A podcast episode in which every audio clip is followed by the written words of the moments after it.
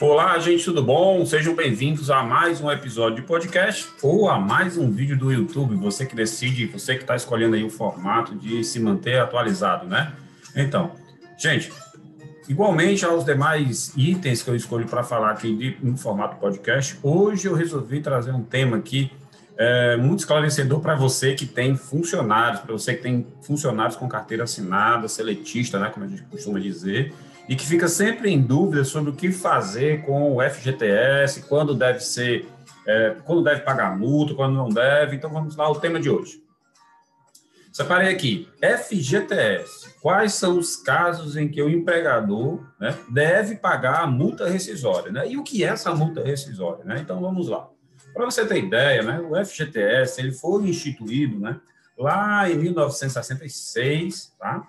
É, ainda no formato optativo, ou seja, logo que foi criado o FGTS, a gente tinha aí, a, a, o governo tinha aquele intuito de querer manter os empregos e que essas demissões que fossem ocorrer, elas tivessem aí uma, uma um certo complicador, né? A, a, a, ideia foi mesmo essa, né? de criar um complicador para que o empresário evitasse fazer demissão e assim constantemente fosse contratando mais funcionários e o número de, de emprego fosse maior do que o número de desempregados.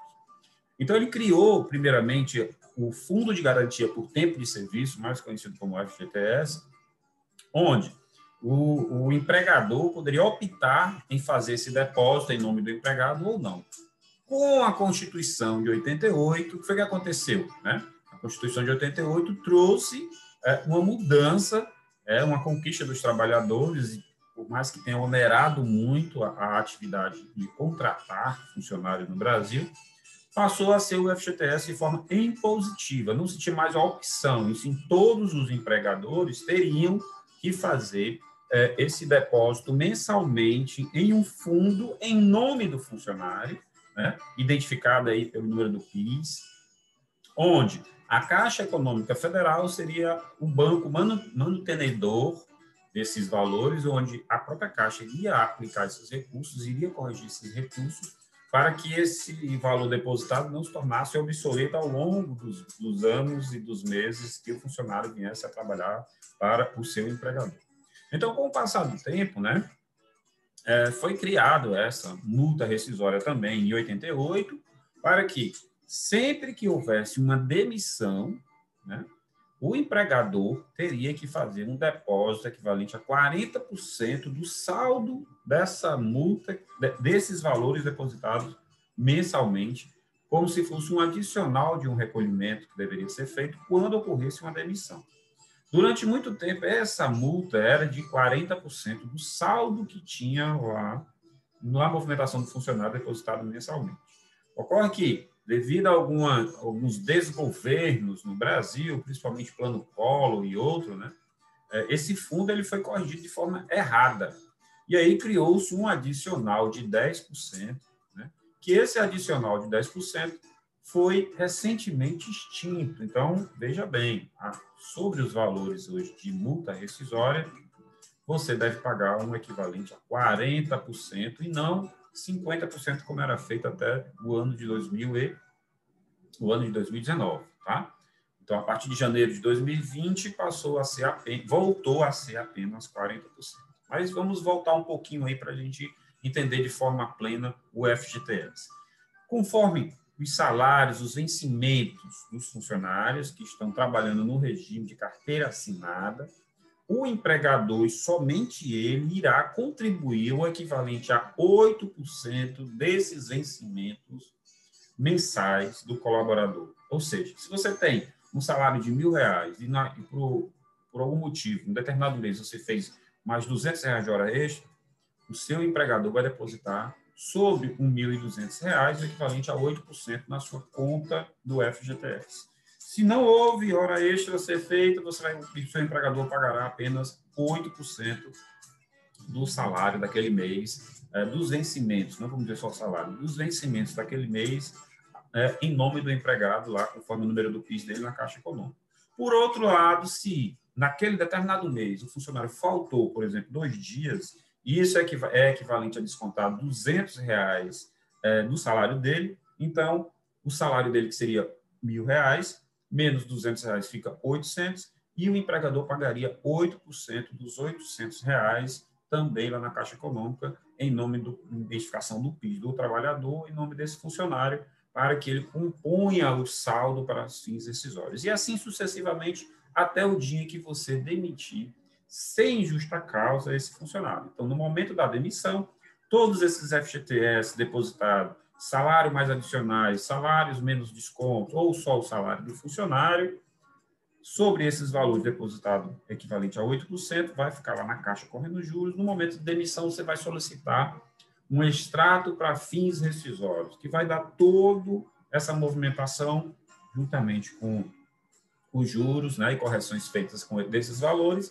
que será a base da multa que será utilizado para fazer a demissão do funcionário em uma determinada data. Então, esses valores que antes eram 50%, onde 40% era para o funcionário e 10% ficava com o governo, para ele repor essas perdas desses, dessas ingerências que ocorreram no Fundo de Garantia, a partir de janeiro de 2020, passou a ser somente 40% e não mais 50% como era, que já deveria ter acabado há muito tempo e só acabou é, em janeiro de 2020. Então, passou a ser novamente 40%, não existindo mais os 10% de adicionais. Né? Então, é, os empregadores passaram a recolher e recolhem hoje somente 40% do saldo para fins rescisórios. Tá?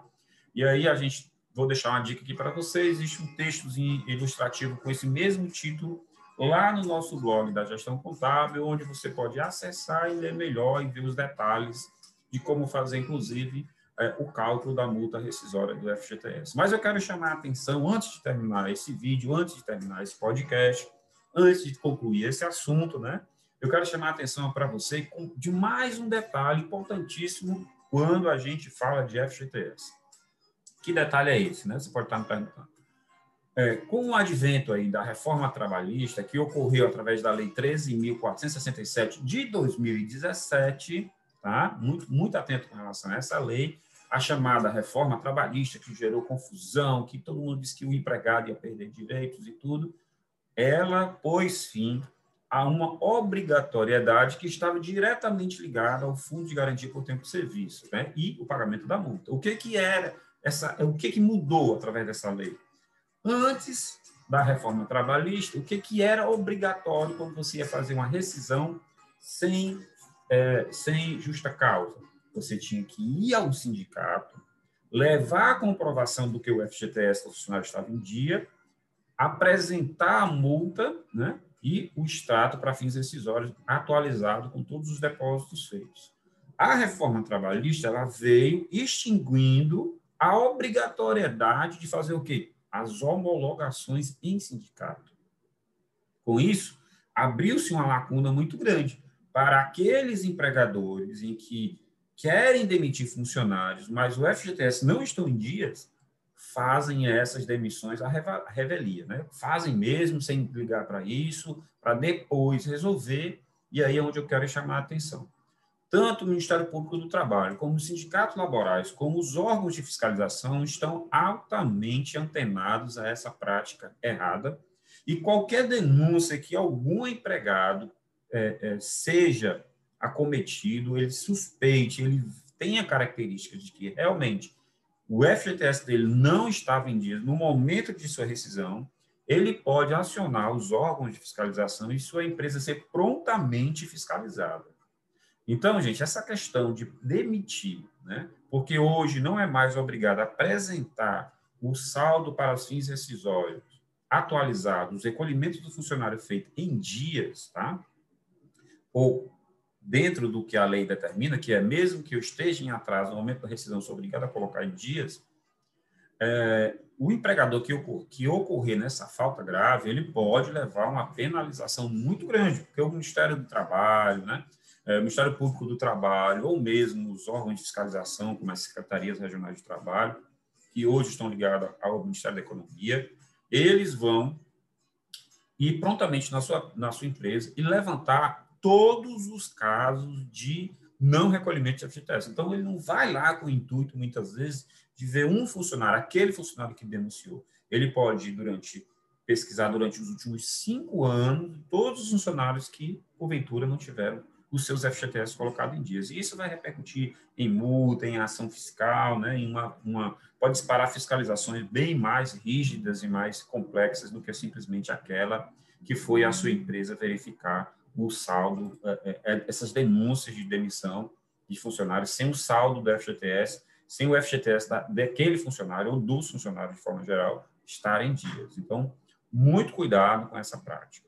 Para você que gostou dessa dica aqui de hoje, através do nosso podcast, ou mesmo através dos nossos vídeos no YouTube, vou, ref, vou reforçar aqui: existe um textozinho lá, um artigozinho falando sobre isso. E para vocês que querem aprender um pouco mais sobre gestão de pessoas, a gente tem uma série de informações justamente com esse nome. Gestão de pessoas, onde lá existem várias matérias, várias, vários textos produzidos com esse intuito esclarecer e informar melhor os empresários com base nesse tema que é a gestão de pessoas, folha de pagamento, recolhimento de impostos e todos, esse, todos esses complicadores que você acha.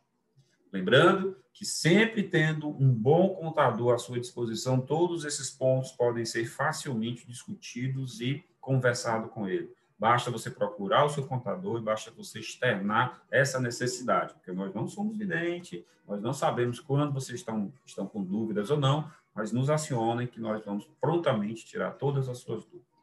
Gente, eu vou ficar por aqui com mais esse episódio curtinho de podcast, com mais esse vídeo muito ilustrativo para você no nosso canal do YouTube.